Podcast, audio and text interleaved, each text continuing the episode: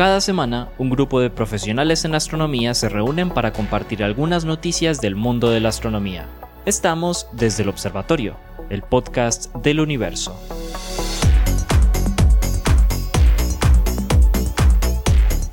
Hola a todos, bienvenidos a otro episodio de Desde el Observatorio, el podcast del universo. Este es un podcast que grabamos en Colombia, especialmente en la Universidad de Antioquia y tenemos la colaboración de la Universidad Sergio Arboleda.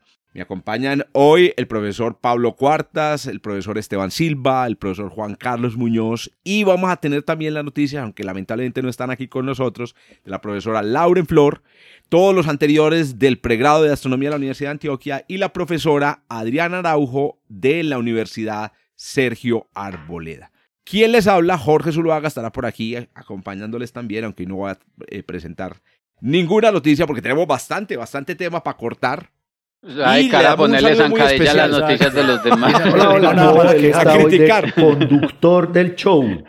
A criticar a los, a los artículos. Oiga, y le damos un saludo muy especial al otro lado del charco, a nuestro compañero Germán Chaparro. Que lo mandamos, lo mandamos a hacer un trabajo de campo en Holanda. Eso, europeo. Que está en, eh, trabajo de campo. El corresponsal en Europa, pero hasta, hasta ahora no ha mandado ninguna nota.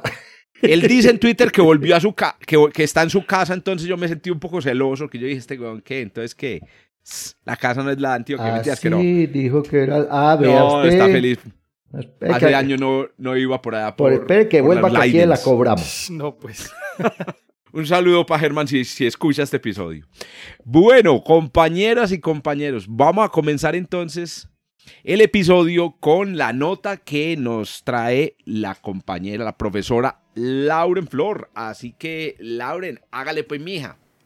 Oigan, y la noticia que les traigo hoy es bastante interesante porque resulta que eh, un conjunto de investigadores de la Universidad de Edimburgo, bueno, diferentes instituciones de Corea, se pusieron la tarea de desarrollar un modelo, haciendo uso de simulaciones, para describir la interacción que habría entre un cohete y la superficie de un cuerpo planetario eh, digamos, específicamente cómo el cohete cuando va aterrizando o va descendiendo puede interactuar con las capas eh, más superficiales del cuerpo planetario en el cual estaría pues eh, llegando. Bueno, pues para ellos comprender y, y, para todas las personas que están en este campo, pues comprender la interacción que hay entre, entre todo este, digamos, el artefacto como el cohete completamente y la superficie es importante no solamente pues por conocimiento, sino también para eh, ver cuál es la seguridad del éxito de las misiones espaciales en términos de contaminación, erosión, la precisión del, del, aterrizaje, la protección planetaria, el diseño de la ingeniería. Bueno, todo eso es como un conjunto eh, de cosas importantes a tener en cuenta y que en este artículo pues lo plasman directamente. ¿Qué cómo hicieron eso? Pues no solamente tuvieron en cuenta así el, la forma del cohete y el, digamos la superficie, digamos de manera general, sino que lo que hicieron fue considerar la interacción del gas con las partículas sólidas como un sistema de ecuaciones. Entonces meten un sistema de ecuaciones en una simulación y estiman la forma y el tamaño pues de lo que se generaría cuando el, cohete está aterrizando, la temperatura y la presión como tal en, en toda la parte de la superficie y además la cantidad de material que sería erosionado o desplazado de la zona donde aterrizaría el cohete. ¿sí? Entonces todo eso lo han hecho de manera computacional eh, y pues bueno, esto es como un acercamiento. Ellos, para ellos, esta herramienta, digamos, puede simular el problema de interacción entre la superficie en el nivel fundamental y además también para aplicaciones prácticas de ingeniería. Entonces ya saben pues que eso no es solamente por conocimiento general, sino también para tener una idea de, de de dónde tienen que tener cuidado cuando se hagan ese tipo de aterrizajes o de lanzamientos desde diferentes superficies eh, planetarias. Es que realmente eso es muy importante, ¿no? Los conocimientos que se obtienen a partir de estudios como ese pueden generar exactamente parámetros eh, o bueno, puntos a tener en cuenta en la interacción entre la superficie y el cohete como tal para poder no perturbar, digamos, los ambientes en los que vayan. Entonces, eh, pues realmente en este caso, ellos mencionan que el estudio también arroja luz sobre los patrones de, de digamos, de dónde, de cuáles serían esos cráteres donde, que se formarían, dónde estaría llegando exactamente las diferentes eh, naves, dependiendo pues de su forma y de la composición del cuerpo en, en la parte superficial. Claro, esto es un primer acercamiento que los investigadores hacen, ellos tienen una idea de mejorar las capacidades de, de, todas las simulaciones, de mejorar las condiciones para obtener muchas más, eh, mucha más información, por ejemplo, las reacciones químicas o las, y las colisiones de, de, partículas sólidas. Entonces, pues, como les digo, esto es un primer acercamiento hacia entender cómo eh, una nave, dependiendo de su forma y además de la composición del planeta, pues puede generar diferentes efectos. Así que, bueno, ese es el artículo que les tenía el día de hoy. Interesante también ver que, que eso hace parte de todo este análisis que se hace en, en lanzamiento. No es solamente lanzar y ya, sino que hay muchos análisis previos a un lanzamiento y un aterrizaje en cualquier superficie en general, no solamente estamos hablando, pues en este caso estamos hablando de, ellos hablan de superficies planetarias, pero pues también podemos hablar de del aterrizaje o el impacto que puede tener, por ejemplo, en la luna también. Así que ya saben, en Corea están haciendo muchas investigaciones acerca de este tema. Muy bien, ahí lo tienen pues, ahí tienen pues a Lauren hablando sobre la simulación de cómo aterrizar en otro planeta, pero una simulación, pero full y fue Oiga, es una, sí, una cosa increíble, mano. Brutal, brutal, no brutal. No, lo habíamos visto ni en este planeta. O, ¿Oíste? Eh, eh, Dígame. No volvimos a hablar de la explosión del Starship. No, Uy. pero ¿cuál explosión de la Starship? Pase? La, la, noticia tiene que ver con aterrizajes en otros planetas. Pero este ni ¿Por salió qué de no aquí, volvimos pues. a hablar de la Curiosity? ¿Por qué no se volvimos a hablar de un montón de cosas que sí están pasando? De Marte. ¿Por Es qué que- nunca es que hablamos de la hijo de ya madre no es tan china? Curiosity porque pues ya sabemos lo que hace. Porque Entonces, todo es un asunto de moda, hermano. Seamos Sí, eso es No, moda. pero la nave china No, nunca espera, estuvo que de ahora moda y sí, llegó como porque- a la semana de la Curiosity, hermano. Oiga, no, no. espérese, espérese que yo le traigo una noticia. No, no, A no, no, no, que Pero venga, pero, la-. ¿es su noticia u otra? No, la mía, la mía. Ah, Ah, no, no, no, respete el orden, haga el favor, Ah, ver, pues no sí, me haga metan- la fila, la pues. fila. A usted que le gusta, Pablo, a usted que le gusta hacer filas, haga la fila. Esteban, Pero Esteban, venga, hágale, pues. yo me uno al reclamo de Esteban, hermano. Vea, nosotros man, nos pasamos hablando de un montón de misiones de, de Occidente y no hablamos, por ejemplo, Los Japón. chinos. ¿Sí vieron que, lo que acabó de pasar con la misión japonesa privada? No, ¿qué pasó? ¿Cuál? ¿Cuál? Se les, eh, se, eh, es una misión japonesa eh, a la luna de landing, la primera Sí. misión japonesa. a Ah, la sí, luna la que iba a hacer landing en estos días. Y lo más increíble, era, una, era la primera empresa privada. Nadie, ¿Y qué ninguna pasó? empresa privada. Y ¿No era JAXA? en el landing. No, no ¿Y era qué? JAXA. No, Falló en se- el landing. Se, Durante el se landing. Ah, no estrelló, se estrelló se estrelló. aterrizando Se en la luna. destortilló contra la luna. Ah, par- pero yo Pero- no, pero yo no vi nada de eso. Es que la otra cosa es esa, es que Yo no he visto en los nada, medios no, si no dice nada, no despliegan nada en los medios. Es que también es, eh, es- eh, Yo les voy a decir, muchachos, por eso es que yo no abandono Twitter. O sea, a mí Twitter me parece un, un, un- un foro lleno de basura. Yo mismo produzco mucha basura. o sea, Pero- por eso no pero lo abandonas porque está interesante lleno de aparece de basura. vez en cuando. No, pero sí. Yo creo que uno lo abandonas porque no tenés dónde más echar la basura. Pues sí, a mí casi que me, la, me lo, me lo que recetó el, el psiquiatra. Pero sí les digo que yo me entero ahí de todo. Bueno, pero vengan, yo les, digo- yo le doy un, un último detalle para las personas que lo están escuchando y para ustedes, muchachos. Se tomó una foto esta misión japonesa desde la luna, de la Tierra, durante el eclipse de Australia. Increíble. no. Uy, mostrala. Mo- mostra- Increíble. mostrala en pantalla para que los, Venga, lo los que nos Para que están los oyentes escuchando la no sepan. vean. Sí, sí, sí. No, pero la, Para que los que nos están escuchando no sepan. Pero que vayan y la busquen. Exacto. Bueno, ¿y qué era lo otro? Y me parece que sí, que, que nos falta un poco más de cubrimiento de, mm, de las misiones chinas, muchachos. Los chinos están haciendo Uf. unas cosas de padre y Dios mío, fue pucha.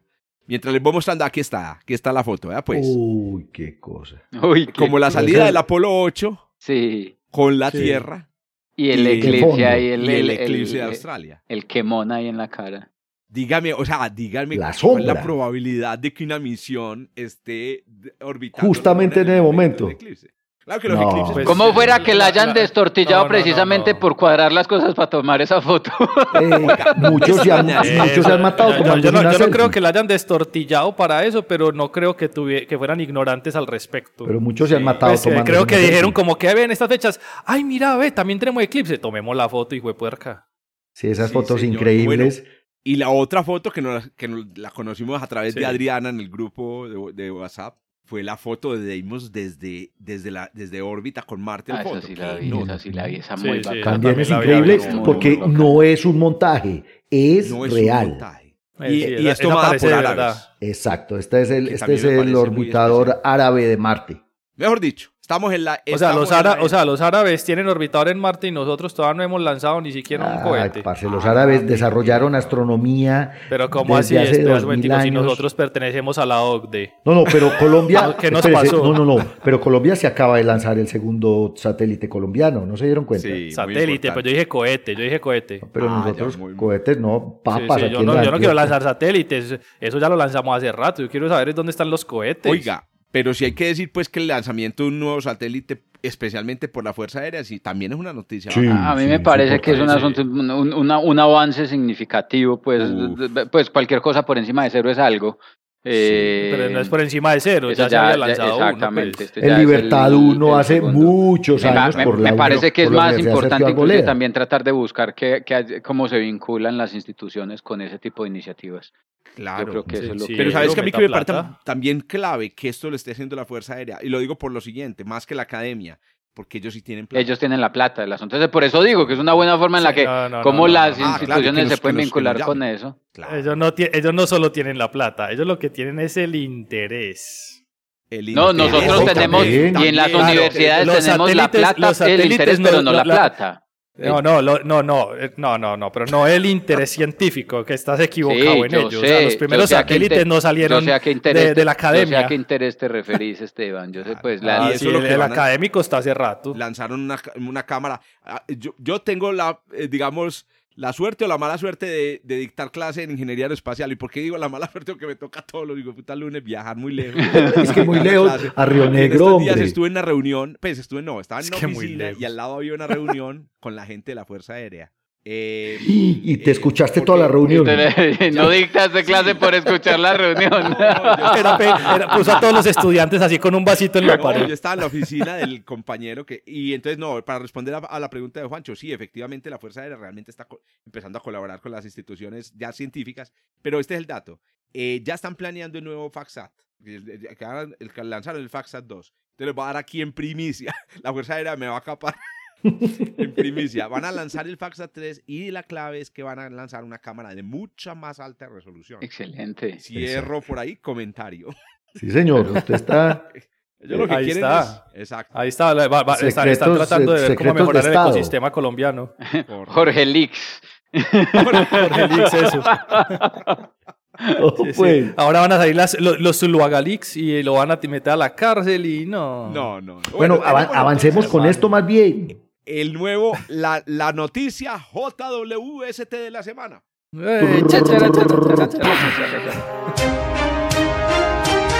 Y aquí llegó la noticia JWST de la semana en Desde el Observatorio. Muy bien, don Esteban. Bueno, a ver. La, la, esta noticia es para que ustedes se entretengan, ustedes que les gusta hacer tantas simulaciones de formación planetaria y cosas de este estilo. Pues hasta donde se conocía la fecha, en el universo temprano, no eh, se tenía una manera de producir planetas alrededor de estrellas. Principalmente porque los elementos no estaban todavía en el universo, en el Cosmic Noon, en el despertar del universo. Pues un grupo de investigadores cogió Cosmic el... Down. ¿Down? Porque hoy estamos en el NUN. No. No, no. Hoy estamos en el Noon. A, a estamos esta en el hora estamos en mediodía, el Noon, no. ¿será? Y deja y deja. Noon. Al Yo- Cosmic Noon ese es el problema que Jorge Iván no traiga noticia, parce. Por eso, estás hablando del, del mediodía cósmico, del Mediodía, amanecer cósmico. Es que pónganse la hora porque El- es que están en horas distintas todos dos. La hora, la hora está en inglés, es el Cosmic Noon. Ok.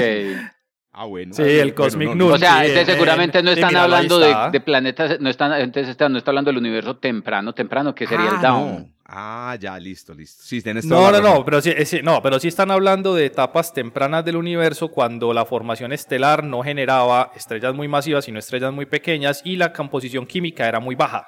Entonces estaban, eh, están, estaban diciendo que, dado esas condiciones, la formación planetaria no era eficiente, por decirlo de alguna manera, sino que la composición química no te permitía formar, por ejemplo, rocas, porque no había suficiente silicio, no había suficiente hierro, cosas por el estilo. Entonces, para tratar de llegar a la solución, lo que hicieron fue observar en una galaxia cercana, muy, muy cercana, la nube menor de Magallanes.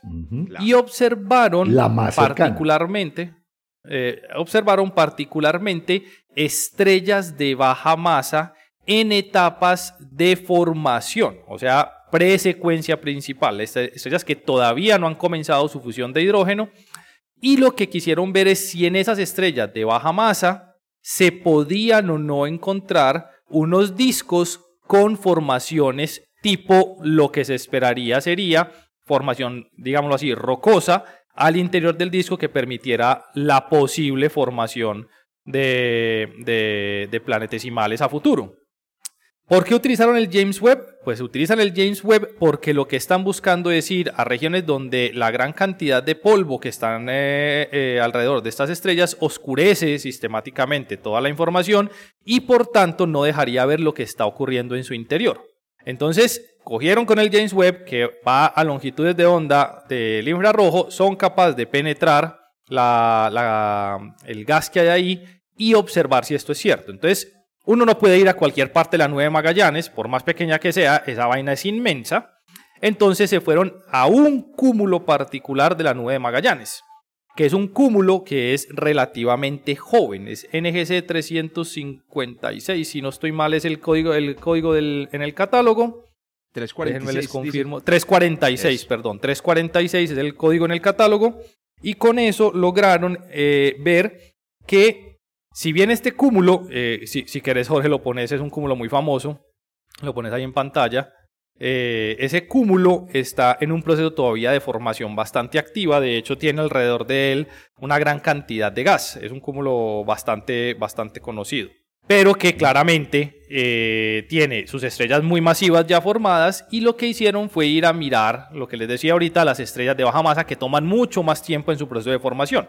Las estrellas que hay ahí, no todas, pero muchas de ellas, presentaron discos alrededor de la estrella con una muy baja metalicidad y con formación tipo rocosa dentro de la estructura del disco, lo que indicaba que inclusive en el universo temprano, cuando la formación, eh, la formación estelar estaba en crecimiento, pero que el tamaño de las estrellas no era muy grande, la formación planetaria sí se podría llegar a dar, que era algo que se creía no podía ocurrir en esas etapas tempranas del universo. Lo que me parece interesante es, primero, para estudiar el universo eh, temprano, no necesitamos ir al universo temprano. Nosotros tenemos un montón de cosas de laboratorio ocurriendo acá cerca, ya ejecutadas por el universo, pero la posibilidad de verlas con una gran cantidad de detalle. Este cúmulo NGC 346 es un cúmulo donde esto está ocurriendo en este momento. Es, una, es un cúmulo formado en la nube menor de Magallanes, donde las metalicidades son muy bajas, están, está como en menos 2 aproximadamente, si no estoy mal, la de este cúmulo, y nos permite ver la formación de estrellas de baja masa, de baja metalicidad, con discos alrededor en el proceso de, formación. Que esto no quiere decir que se van a formar planetas, ojo con eso. Lo que quiere decir es que la física que formaría los planetas Ya y la composición del y medio sí permitirían ese tipo de fenómenos. No implica que, sino que permite que. Entonces no es que todas estas estrellas que estaban observando van a terminar con planeta, sino que la posibilidad que existan estrellas de baja metalicidad como las que se formaron en el universo temprano puedan tener discos, eh, discos no, perdón, planetas alrededor en esas etapas tempranas también del universo. Eh, A mí me parece una noticia muy sencilla, pero, pero muy bacana porque nos está permitiendo conocer el universo todavía de un montón de, de, fenómenos eh, hace muchísimo tiempo que pensamos que no pueden ser y que cada vez que el James Webb voltea para algún lado nos dice, sí, sí puede ser. Lo que pasa es que ustedes no habían tenido con qué observar antes. Pero vení, Teban, yo tengo ahí una pregunta interesante y es, eh, este cúmulo es un cúmulo, pues digamos, relativamente joven, pero lo que estamos observando es en términos de la metalicidad, o sea, lo que queremos ver es cúmulos de baja metalicidad y ver si es posible la formación, por ejemplo, en este caso, me imagino de polvo, de silicatos, de discos con material protoplanetario en cúmulos de baja metalicidad, porque efectivamente eh, estas, estas estrellas, digamos, acabaron de nacer hace nada y a nosotros nos interesa son las que nacieron primero por allá cerquita del origen del universo. No, no, no, porque el problema no es que nacieron hace nada, sino que la composición química era la que no estaba correlacionada con la formación de, Sí, claro, eso, precisamente la metalicidad. Entonces, eh, por eso escogieron estudiar en regiones de baja metalicidad, porque regiones de, baja metalicidad simularían lo que sería el universo temprano en esa época particular. Pero no quiere decir que porque sean jóvenes no pueden representar el sistema que se está tratando de, mirar. Pues, exacto, es que eso es lo que yo estoy diciendo.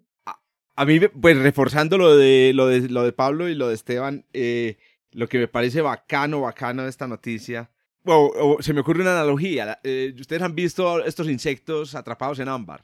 Sí. Que son espectaculares. En estos días vi un. Jurassic Park. Una mantis, exacto, Jurassic Park. Esto me parece este cúmulo. Una especie de cúmulo del principio del universo atrapado en ámbar. Pero entonces viene la siguiente pregunta. Como tú no, decías, no, no, Pablo, no, es un cúmulo del principio del universo. Perdón, perdón, Ojo perdón. Con eso. Es decir, es un cúmulo, Pablo lo dijo, es un cúmulo joven, porque claro, tiene estrellas masivas, nacieron, pero claro, tiene todas las características de una cosa que existió, que, del tipo de cosas que existieron al principio. Pero entonces aquí viene una pregunta que yo creo que muchas personas que nos están escuchando se, la, se hacen. ¿Cómo putas estas estrellas, después de 14 mil millones de años, han mantenido su pureza, o esta nube ha mantenido su pureza sin contaminarse? Porque la formación estelar, eh, la tasa de formación estelar en la nube menor de Magallanes es baja. Pero así de baja. Quiere decir que, que, nubes y para que sea equivalente la, para que sea. Sí, sí, pero, pero eso no. Encontrar estrellas con una metalicidad. encontrar estrellas con metalicidad baja no es, no es complicado. Acá en la galaxia la hay, pero el gas. ¿Cómo? Pues yo creí que las estrellas muy antiguas que tenían metalicidad muy baja porque habían nacido hace mucho, pero lo que me estás diciendo son que hay estrellas que nacieron hace poquito con metalicidad muy baja. Uy, me van a disculpar todos, sí, pero sí. para mí esto es nuevo y... no, lo que, lo, que yo entiendo de la, del, con la noticia es lo siguiente, en efecto, se tiene una nube, un sectorcito, una parcelita de, de, de, de nube en la nube mayor de Magallanes que tiene una baja metalicidad. Es la nube la que realmente es interesante. Exacto. Sí, sí, eso, Y las estrellas que se están formando de esa nube, en efecto, como lo decía Jorge ahorita, serían una, una entre comillas, una simulación del universo de hoy, de lo, que, de lo que pasaba cuando se formaban estrellas en el universo con esa composición química pristina de, de hace 10 mil millones de años, de hace 12 mil millones de, eh, eh, de, de años. ¿Sí o qué es eso? Es eso lo que estamos viendo. La, la, la, pregunta, la pregunta para mí es, la pregunta que está, que está haciendo Jorge es, ¿de dónde carajos hace la nube mayor de Magallanes para no tener una mayor abundancia química? Porque esa parcela de la galaxia tiene una metalicidad bajita. Eso puede pasar, particularmente en la nube mayor de Magallanes, porque es una galaxia de baja masa. Como es una galaxia de baja masa... Le falta difusión. no, le falta gravedad. Como es una galaxia de baja masa, la razón, lo que nosotros llamamos la razón masa luminosidad, la abundancia de materia oscura, hace que el gas en una galaxia como la nube mayor de Magallanes esté más relajada. Entonces, en efecto, en esa galaxia, la tasa de formación estelar que se estimula en gran medida por la presencia de un campo gravitacional intenso es pausada. Entonces, en una galaxia como la nube mayor de Magallanes, que es una galaxia que tiene baja masa, pero que tiene una gran abundancia de gas, no sería sorprendente encontrar parcelitas de masa en las que, en las que, en las que la composición química es muy, muy, muy limpia. Simplemente porque la gravedad a esa parcelita del gas la ha dejado tranquila para que no forme estrellas, razón por la cual todavía conserva parte de la química, eh, de la química muy, muy, muy original eh, que, que, de la que se formaron pues esas nubes de, esas nubes de gas. Vení, Juancho y Esteban, eh, pero entonces a ver, lo que yo sé, pues que son las cosas que, del libro, es que para que haya formación estelar se necesitan ciertos estímulos gravitatorios sobre la nube. ¿Cómo es que este lugar donde se forman estrellas tan, a tan bajo ritmo, una galaxia que no tiene pues ondas de densidad muy poderosas, entonces, ¿cómo es que se formó ese cúmulo? Precisamente, precisamente, se formó, no se formó hace 5 mil o 6 mil millones de años, sino que está formando hoy, porque hoy la galaxia se está dando su mamonazo con la Vía Láctea. Ese cúmulo seguramente se está formando y está induciendo eh, colapso sobre la nube como tal, porque ya hoy la nube mayor de Magallanes no está aislada se está dando su guanabanazo contra la Vía Láctea ah. y ahí no solo esa, sino muchas de las regiones de actividad de formación estelar en la nube mayor de Magallanes se prendieron a causa de la interacción con la Vía Láctea.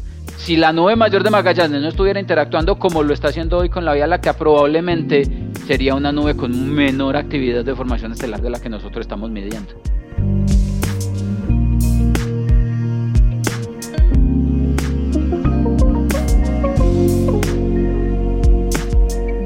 Excelente. Muy bien. Y ya que abrió la boca, Juan Carlos. Tome por sapo.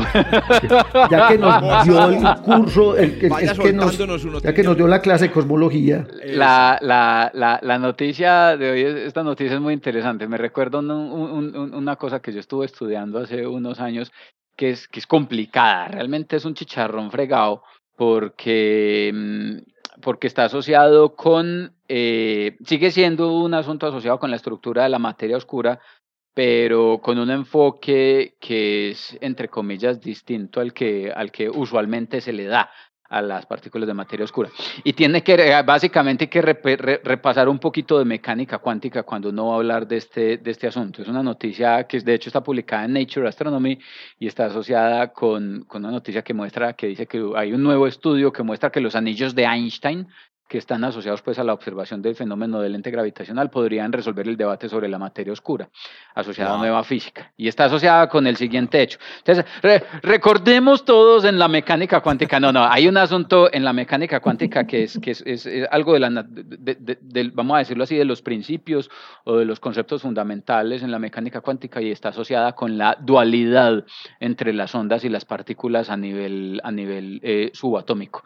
Resulta que cuando usted es una partícula chiquitica, cuando usted es una partícula subatómica, las partículas, eh, entre comillas, hay que ya a ese nivel hay que decirles partículas, las, las entidades eh, a, nivel subatómico eh, se comportan algunas veces como partículas y se comportan algunas veces como una onda. Es lo que uno conoce como, por eso hablamos de los fotones como partículas cuando nos da la gana y de ellos como ondas, como ondas electromagnéticas cuando nos da la gana, cuando nos conviene.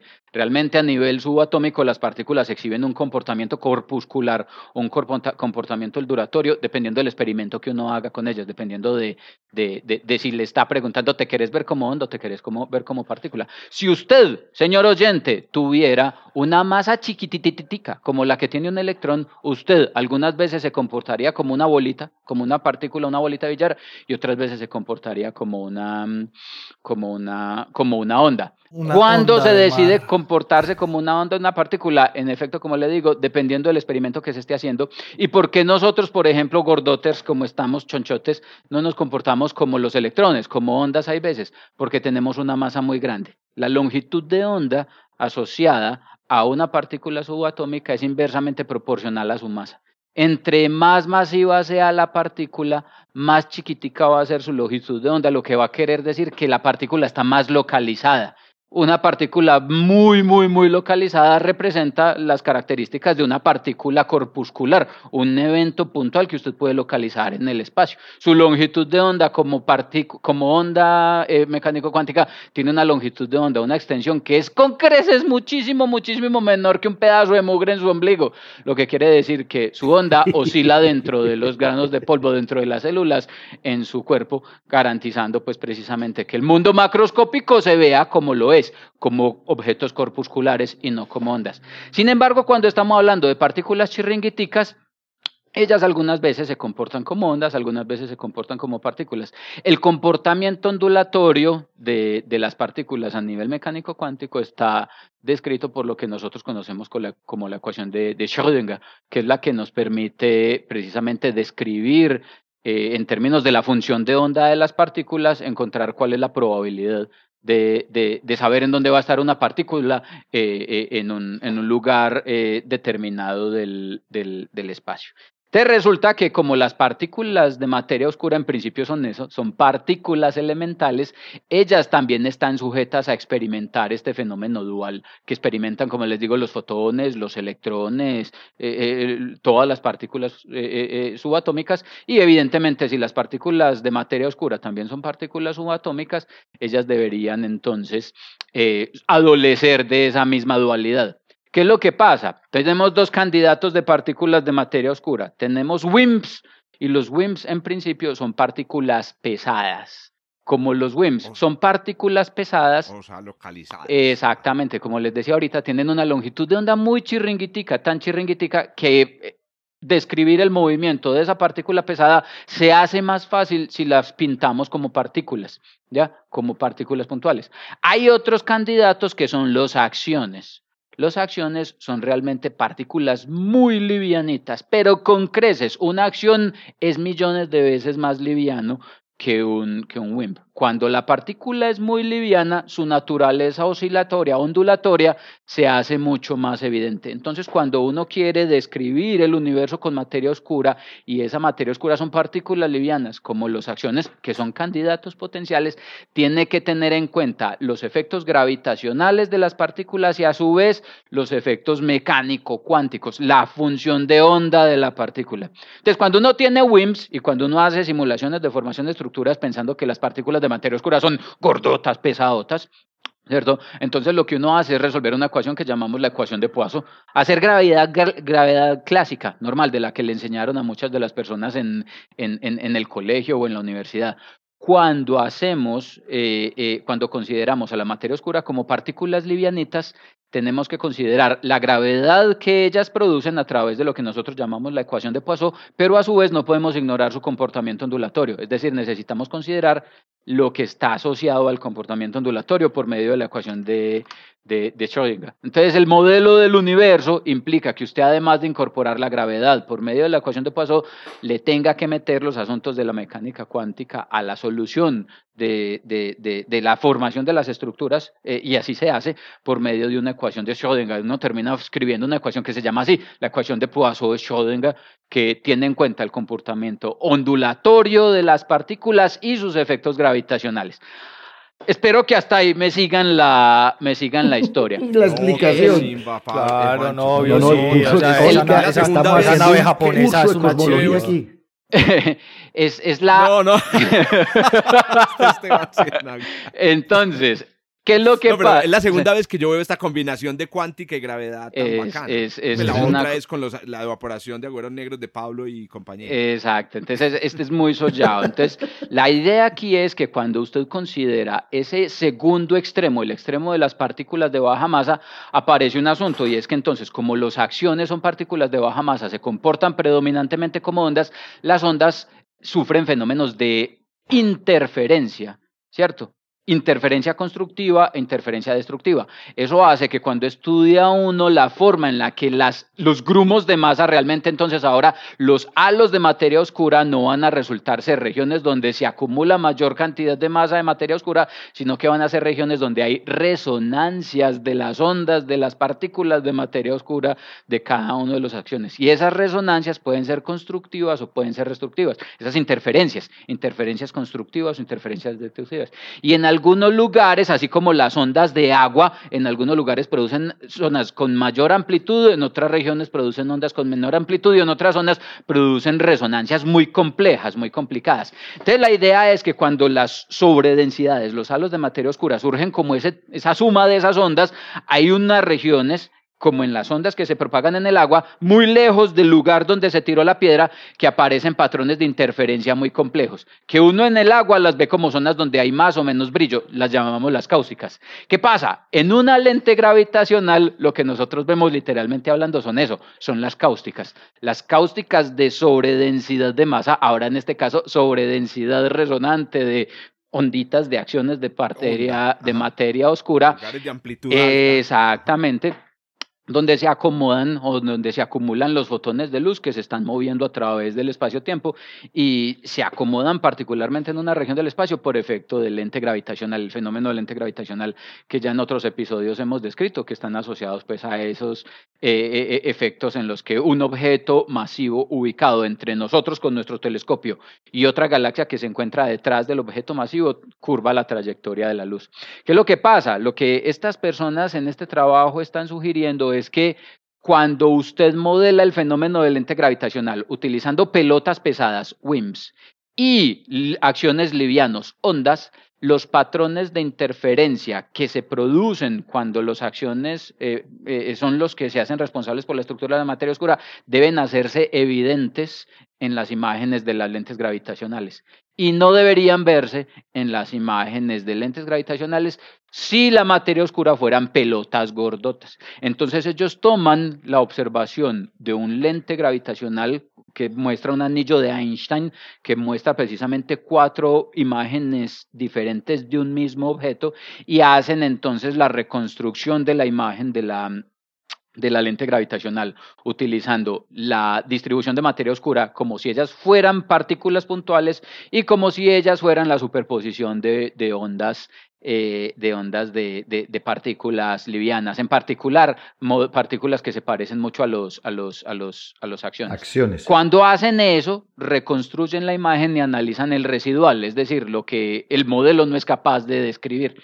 Y encuentran que los modelos con partículas, eh, con materia oscura ondulatoria describe con muchísima mayor precisión las características del fenómeno del lente gravitacional, de ese anillo de Einstein que se está viendo. Es decir, el residual, el sobrado, queda mucho más por explicar en la imagen de la lente gravitacional cuando el modelo que utilizamos es el de partículas de materia oscura. A la luz de la evidencia, un experimento como este sugiere entonces que para los fenómenos de lente gravitacional puede ser mucho más conveniente pensar a las partículas de materia oscura como ondas, lo que en principio sugiere que las partículas de materia oscura podrían ser partículas livianas, hasta el momento, toda la cacería de materia oscura se ha enfocado en el espectro de grandes masas. Todas las partículas de materia oscura a través de métodos de detección directa e indirecta, a través de colisiones en aceleradores de partículas o a través de fenómenos astrofísicos, se ha concentrado en buscar WIMPs,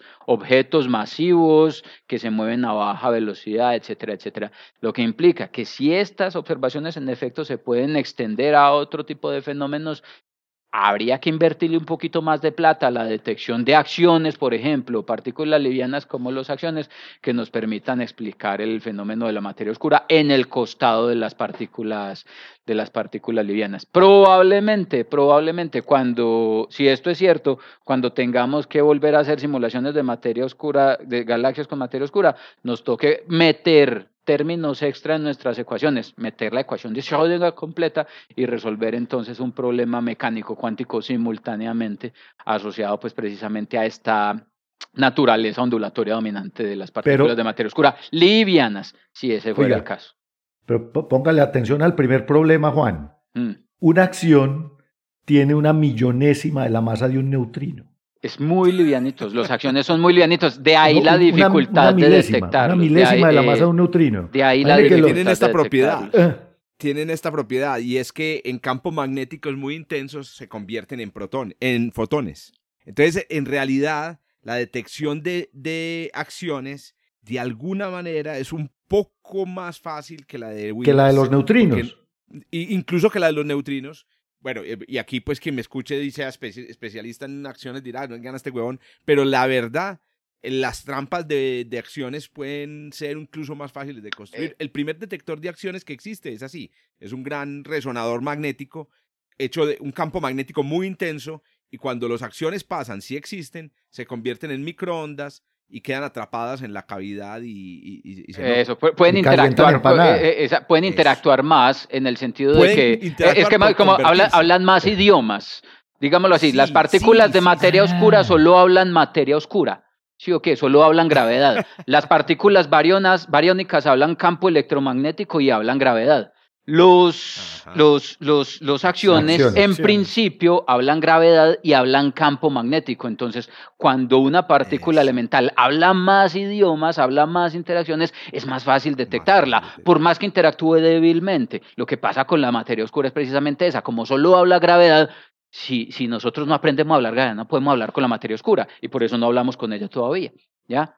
El asunto con las acciones es precisamente esa. Poderlos detectar a través de otras Una de las razones por las que yo no renunciaba desde el observatorio es porque cada vez me, me lleno de más, más datos huevones, parce, para clase. O sea. O sea, la ecuación de Poisson-Schrödinger. Nunca Ajá. había... pe- Perdón, yo no tengo la, la pronunciación germanofílica, germanofónica.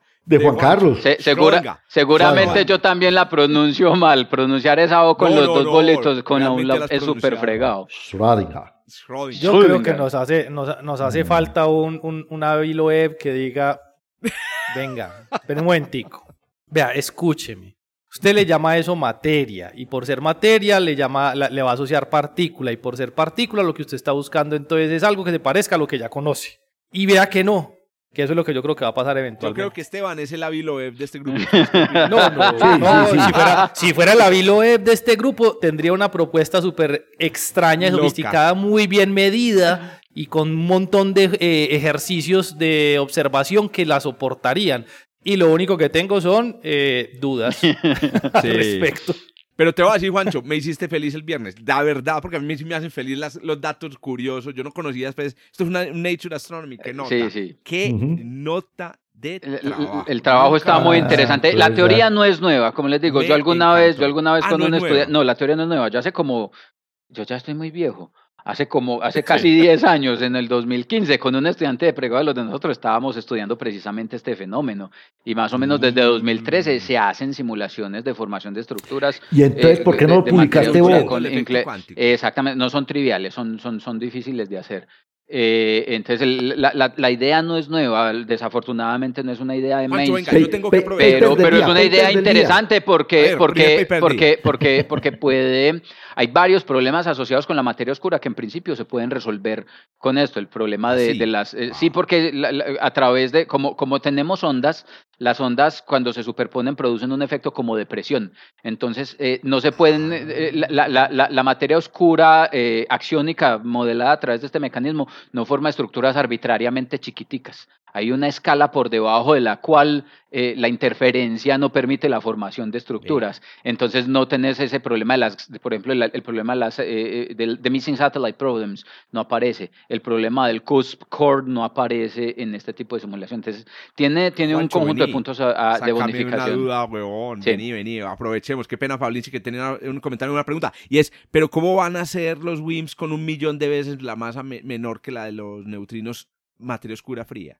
¿Cómo, cómo, el- cómo cuadra ahí? Ah, ese, Pues, Porque no, son, los- los no se mueven, no se mueven tan rápido. Exactamente, el asunto ahí está asociado precisamente, el, el, el, el- para mí eso también sigue siendo, para mí es una pregunta asociada con, con, con, con eso, pero el asunto es que de todas formas los WIMPs, a pesar de tener una baja masa, no son partículas relativistas. Acciones. Eh, los acciones, perdón. acciones. A pesar de acciones, tener una baja masa, Los no son acciones. partículas relativistas. ¿Sí o Ya, qué? Esa es la clave. Entonces, en principio se dejan enfriar. Ah. Lo genial, lo genial es que acciones porque es el verdadero arrancagrasas, ¿se acuerdan?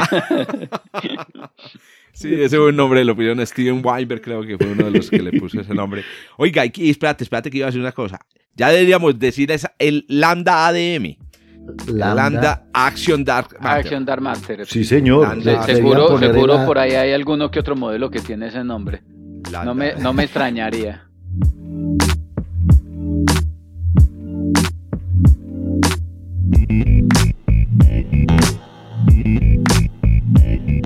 Hoy Pablo nos trajo noticia bomba planetaria, juepucha. Sí, Pablo, señor. No, no nos deje más en ascuas, hermano. Les voy a cambiar de ondas. Ya no vamos a tener ondas eh, eh, eh, electromagnéticas Cuánticas. interactuantes, ni tenemos esta dualidad onda-partícula.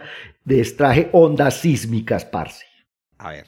Ondas sísmicas marcianas. Resulta que, vos sí puedes creer, Jorge, Esteban, eh, Juan y los que nos escuchan a todos, ya hay un, eh, lo que se llama un sistema de terremotos marciano. Así como tenemos nosotros un sistema geológico colombiano que nos anuncia terremotos todo el tiempo, ya existe. Hay una red, hay una red.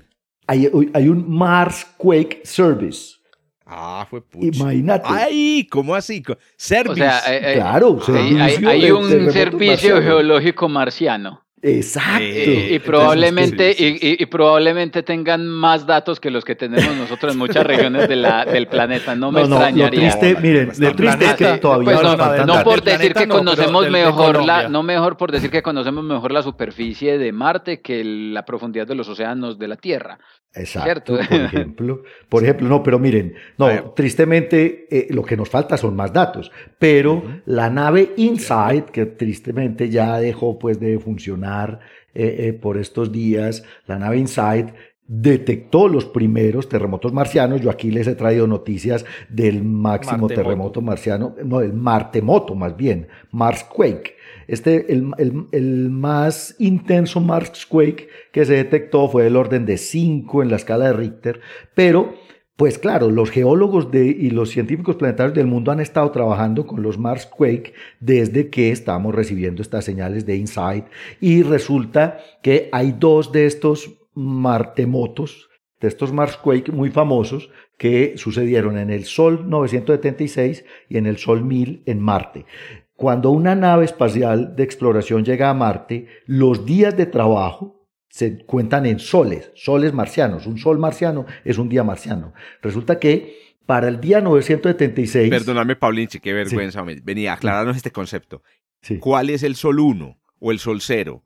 El día que llega, Después el del día- Sojourner o antes del Sojourner. No, no, el día que llega la nave. Cada nave tiene su sol. ah, ese es el ¿entendés? sol referido a la nave. Ah, referido listo, a la misión Sí, de sí, exploración. listo, listo. Exacto. entonces- Eso, eso, y, y- y colocaría el paréntesis que es muy particular, que no es, no se cuenta en, en soles en inglés, no son sons. no, sino sí, soles. muy raro, claro. Sí, Es en español. es en español. En latín. En latín. En latín. Pues, Exacto. no, ¿cuál El latín? En español de, de, de aquí de Marinilla. No, es Entonces, latín, en paisés. Pero entonces, exacto, entonces resulta que eh, el, el Insight, que llevaba mucho rato allá parqueadito, en, eh, muy cerca al Ecuador marciano, eh, y que era un, equipo de exploración específicamente geológico, pues, y tenía su sismógrafo, detectó un martemoto en el día 976 y otro en el día 1000, cada uno de más o menos 4.2, 4.1 eh, en la escala de Richter, que eso ya es importante, pues nosotros detectamos cosas más débiles todavía. Resulta que unos geofísicos de la Universidad de Maryland, este, este paper que fue publicado en los Proceedings of the National uh, the Proceedings of the National Academy of Science de los Estados Unidos, esta gente de, de, de, de la Universidad de Maryland se dedicaron a estudiar las señales de estos dos martemotos específicamente. Todos conocemos las ondas P y las ondas S sísmicas, que son las más comunes, que viajan a través del interior de los planetas, que nos enseñaron, por ejemplo, cómo se diferencian las capas del interior de la Tierra.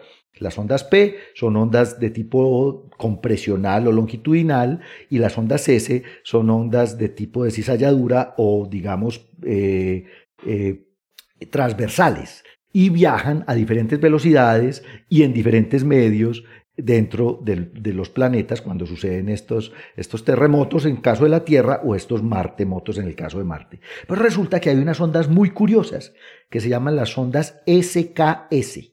Incluso hay otras que se llaman PKP. ¿Qué, qué significa SKS y PKP?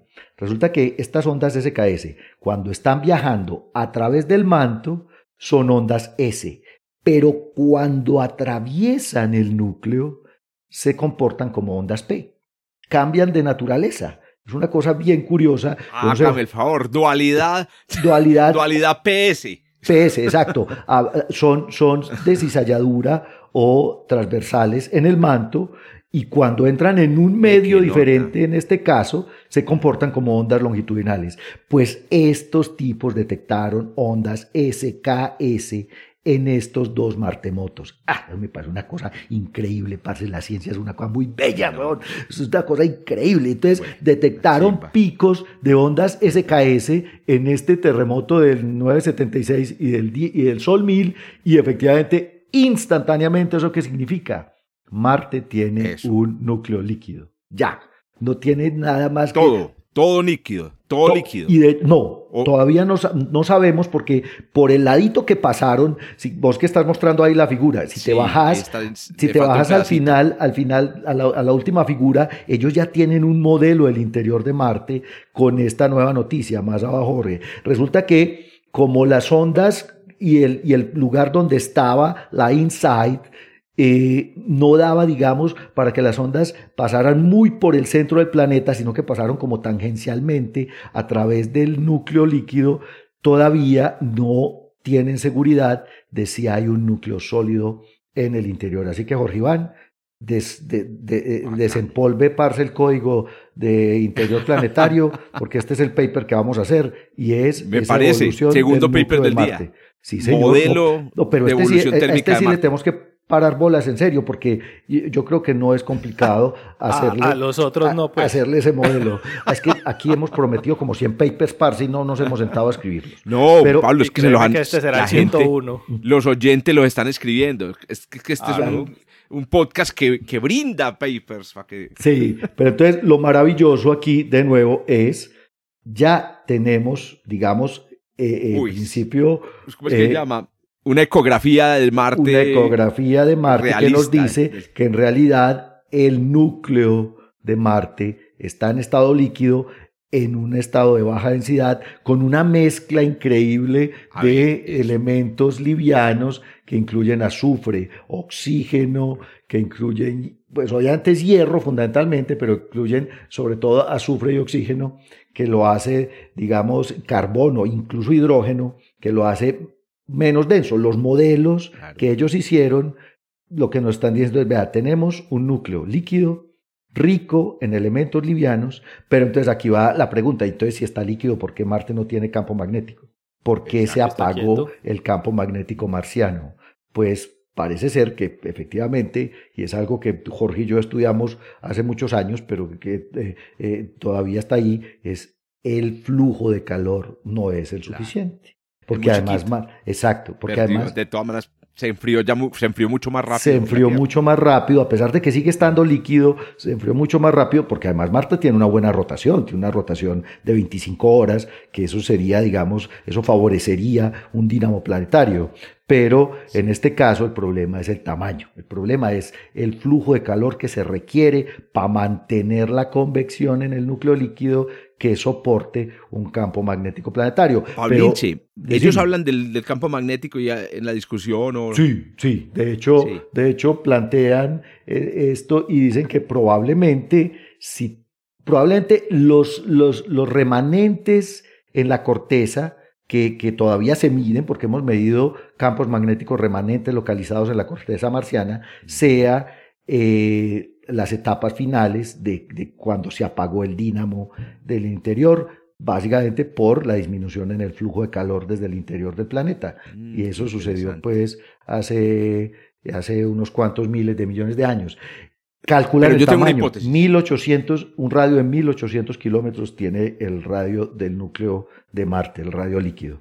Eh, Voy a lanzar la es- hipótesis. Es, genial. Venga. Hágale pues, hipótesis. Le voy a lanzar una hipótesis para que la pongamos en el segundo paper pues que Esteban nos va- nos vaya a, a escribir y es, yo creo que no existe ese núcleo sólido justamente porque no hemos visto un campo magnético dipolar intenso. Porque, Exacto. existi- porque la existencia del núcleo sólido es fundamental para Genera calor digamos, latente. eh, genera, genera, genera calor latente y genera flotabilidad del hierro por conversión de hierro líquido a hierro sólido. y de estos elementos, estos elementos livianos que también generan flotabilidad y eso genera convección al mismo también. Entonces, efectivamente. Yo creo que el- esta evidencia más la evidencia, la, más la observación de no campo magnético podría decirnos, vea, no, le, no lo busque, ese pucha centro, el, el, el núcleo sólido de Marte no existe y por eso no tiene campo. Ahí escribimos, hagamos los cálculos. Sí, vale, la- yo creo que valdría la pero pena. vale la pena. meterle Tenemos el- las- el- los el códigos y- a este modelo.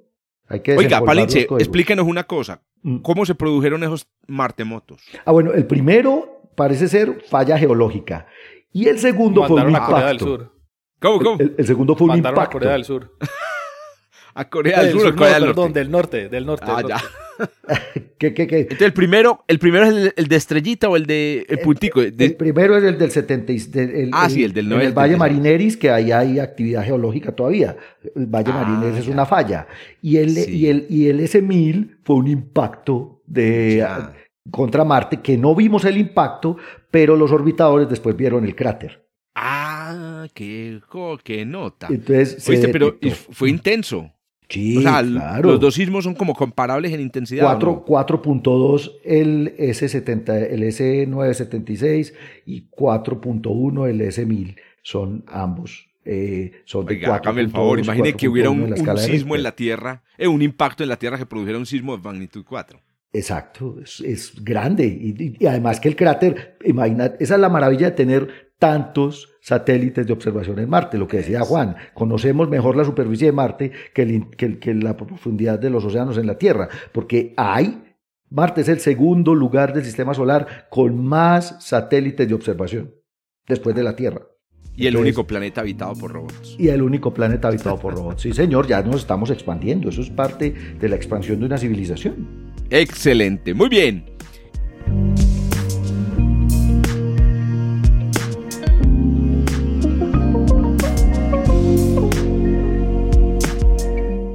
Llegamos entonces a nuestra última noticia. Hemos dejado aquí, digamos, a la doctora Adriana Araujo para que nos cuente entonces un poco sus noticias asteroidales, que a propósito est- están, están en estos días empezando a calentar la, celebración del Asteroid Day en Bogotá. Bueno, estamos, bueno, las, para los oyentes, nos, para las personas que están escuchando, nosotros grabamos un poquito antes.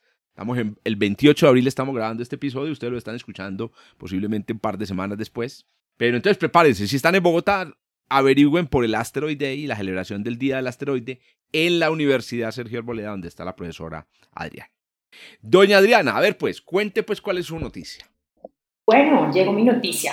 Eh, hace rato no traía una noticia sobre mi tema favorito, pero pues nada, regresé. En estos días vi ya por los, como hemos dicho aquí, un, par de, de, de, de hecho, no un par, sino casi todo el tiempo, eh, pues nada, miramos en los blogs de, de ciencias y incluso por noticias justamente que nos, nos llegan, por ejemplo, de physics.org.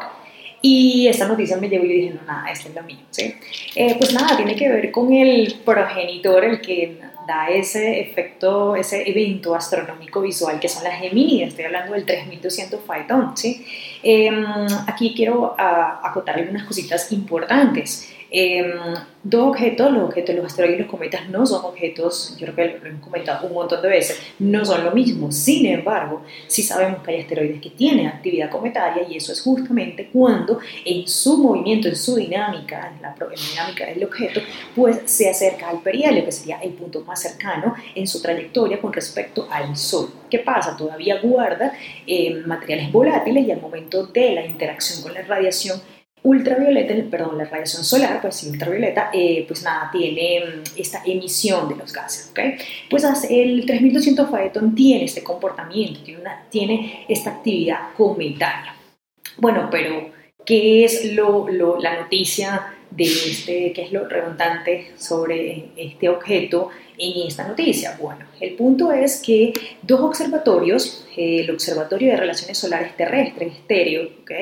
ha hecho una, una- un reporte sobre eh, la, el material, ¿sí? sobre la composición realmente, de lo que se compone realmente, perdón, lo que es la cola de este objeto, cuando, eh, repito, eh, se activa o presenta esta actividad cometaria. ¿ok? Eh, en el 2009, el Observatorio de Relaciones Solares Terrestres Estéreo de la NASA detectó una cola corta ¿ok?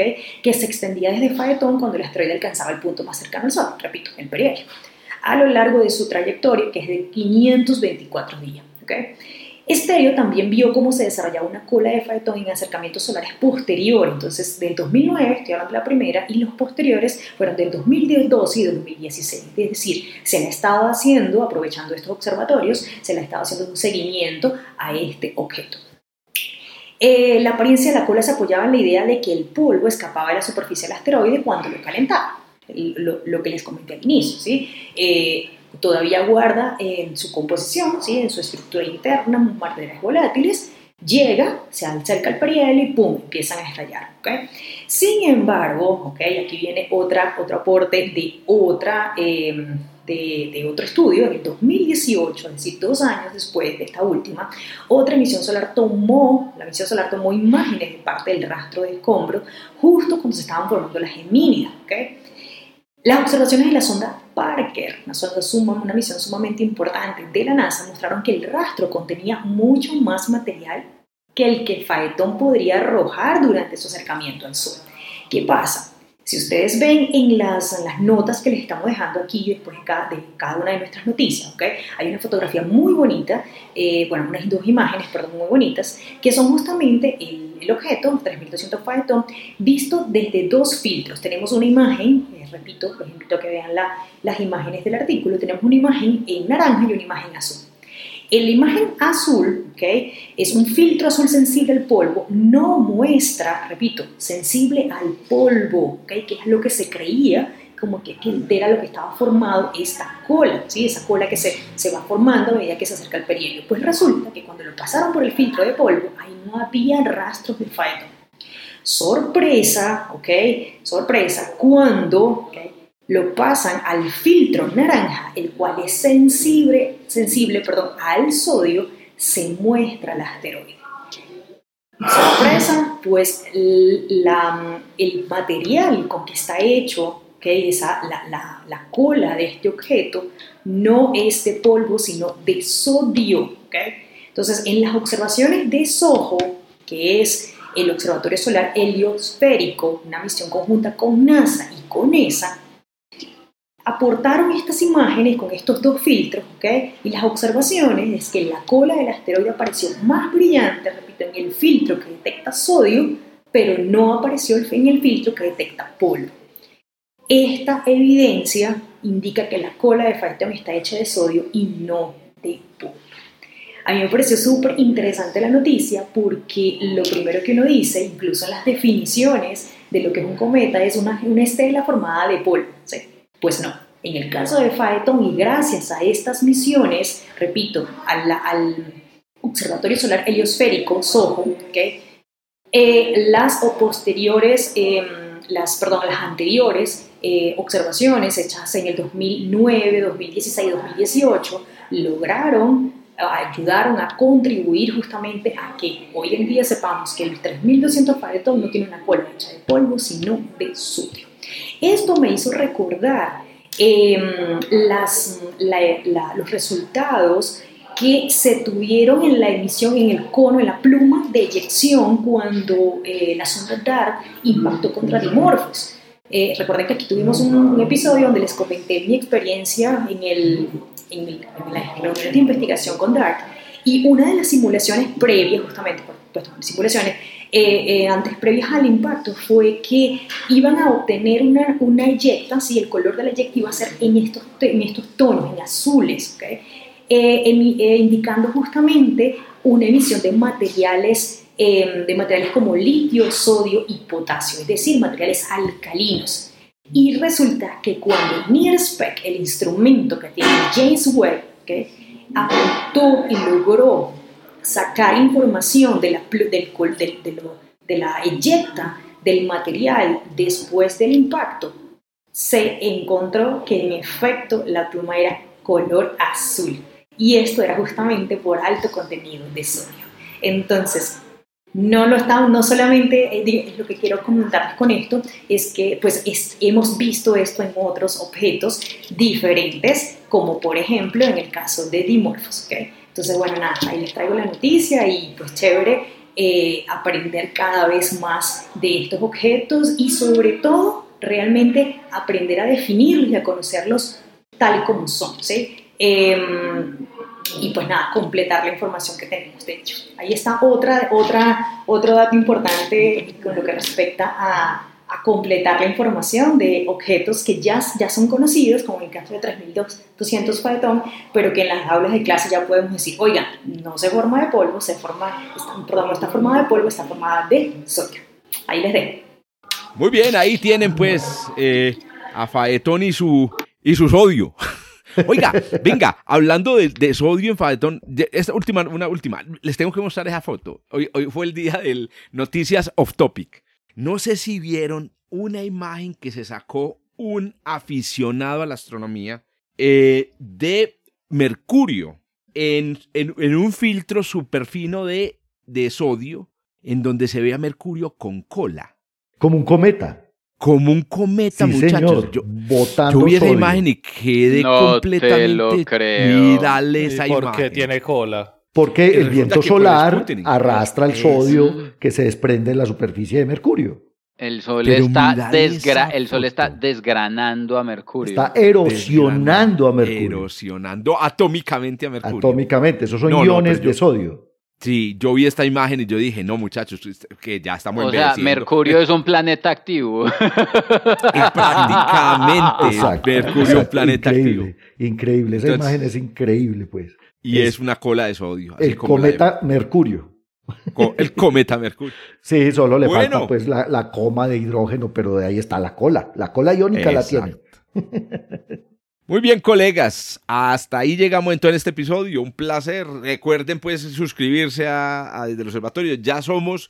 ¿Cuántas, como, ¿En cuántas quedamos? Como 500 mil almas acumuladas. Somos casi, somos casi un millón de seguidores. No, no, si usted multiplica, hay que multiplicar el número de podcast por el número de oyentes y ahí está. Les tengo el dato. Les voy a dar el dato, pues, aquí en primicia a todas las personas que nos escuchan. Al, del día de hoy hemos recibido 93.352 reproducciones. Está bien. Vamos, para las 100 mil. 100 mil, hijo de madre. Tenemos que celebrarlo. Muy bien, hay que re- hay que Tenemos un celebrar. total de 2.000 seguidores en, en Spotify, Ay, así que vea. saludamos a todos los 2.000 seguidores. Mi Dios les pague. 2000 a, a los 2041. Que mi, que mi. Dios les pague. 2041. Mi Dios, Está- están exacto. esperando lo que produce la pirámide.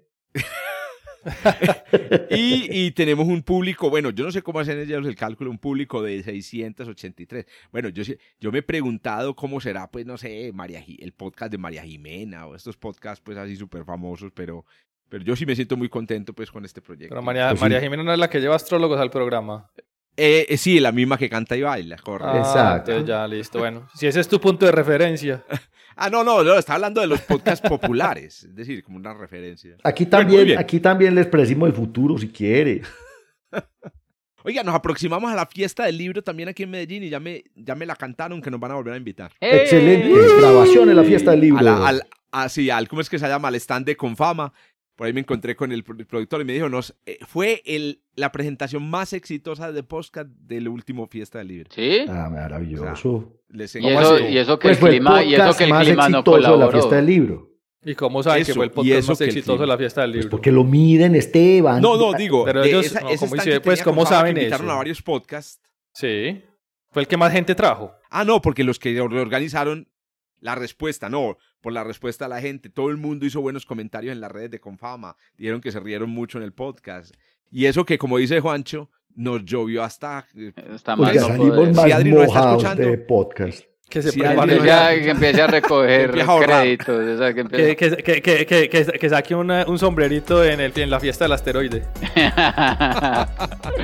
Muy bien, nos escuchamos la próxima. Listo, chao, Y chao. muchachos, chao, chao. Chao, chao. luego. Cuídense mucho.